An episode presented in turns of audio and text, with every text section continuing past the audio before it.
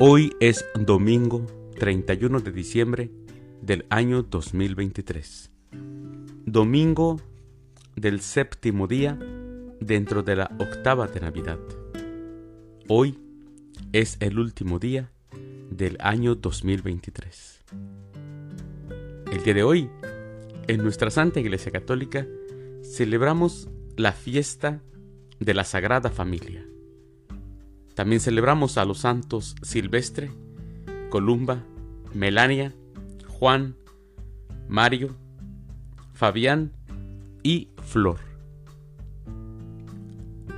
Las lecturas para la liturgia de la palabra de esta fiesta de la Sagrada Familia de Jesús, María y José son, primera lectura, el que teme al Señor honra a sus padres del libro del eclesiástico Siráside, capítulo 3, versículos del 3 al 7 y 14 al 17.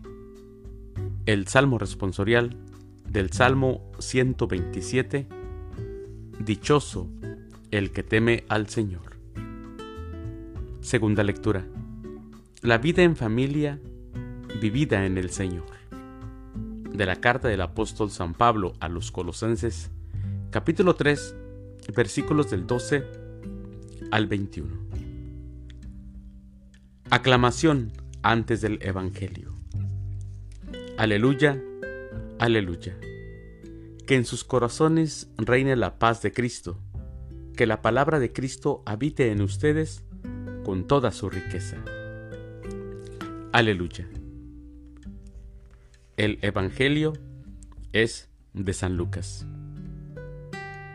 del Santo Evangelio según San Lucas, capítulo 2, versículos del 22 al 40. Transcurrido el tiempo de la purificación de María, según la ley de Moisés, ella y José llevaron al niño a Jerusalén para presentarlo al Señor, de acuerdo con lo escrito en la ley. Todo primogénito varón será consagrado al Señor, y también para ofrecer, como dice la ley, un par de tórtolas o dos pichones. Vivía en Jerusalén un hombre llamado Simeón, varón justo y temeroso de Dios, que aguardaba el consuelo de Israel. En él moraba el Espíritu Santo, el cual le había revelado que no moriría sin haber visto antes al Mesías del Señor.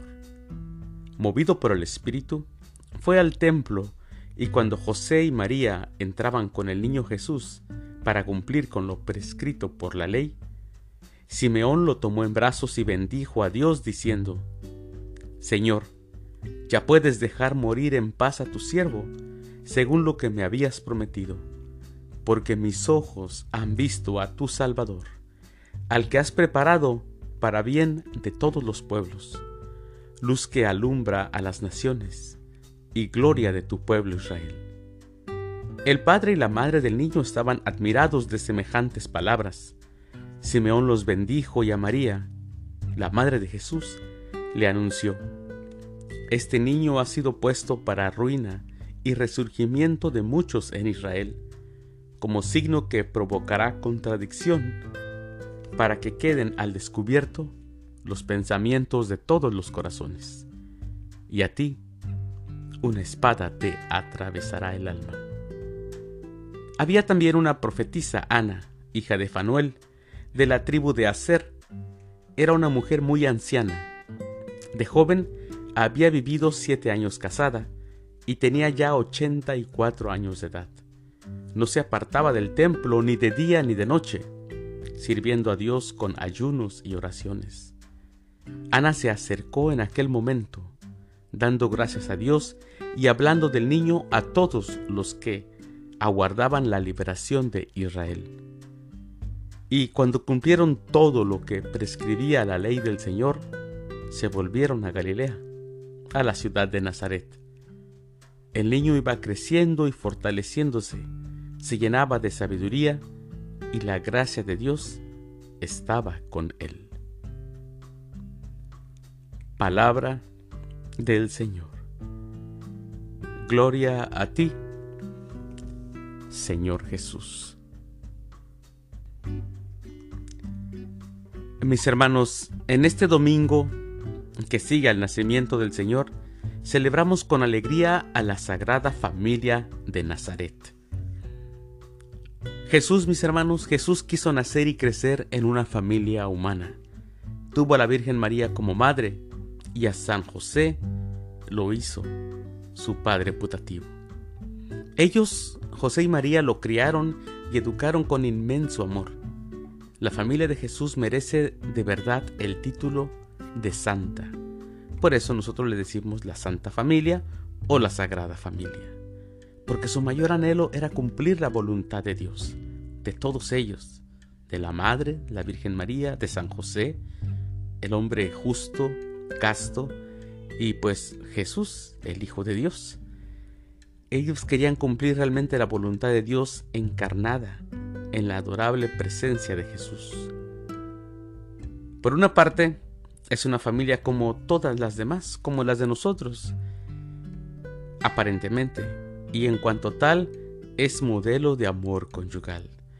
Ellos son modelo de colaboración, ellos son modelo de sacrificio, de ponerse en manos de la divina providencia, cosa que a veces a nosotros nos falta mucho.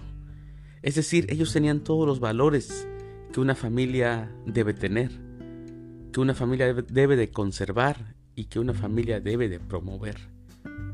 Amor, sacrificio, solidaridad. Todo eso lo tenían ellos. Así, ellos contribuyen de modo primario a formar el entramado de toda sociedad. Así es como ellos contribuyen a un mundo mejor. Por eso ahora las cosas están mal. Por eso hay tanta problema, tanta delincuencia. Y la gente dice, ¿por qué? ¿Por qué? Pues es que hay que mirar a nuestras familias. ¿Cómo son los padres? ¿Cómo es el hombre? ¿Realmente es un hombre que respeta a su esposa? ¿Realmente es un hombre que cuida de sus hijos? ¿La esposa cuida de los hijos y del esposo? ¿O pierden o se pierden en otras cosas? Y por eso, a los padres perderse en otras cosas, los, los hijos también están perdidos. Así que mis hermanos, fijémonos en esta familia, sagrada familia, que son modelo para todos nosotros que tenemos una familia. Mis queridos hermanos, les deseo que tengan un excelente fin de año.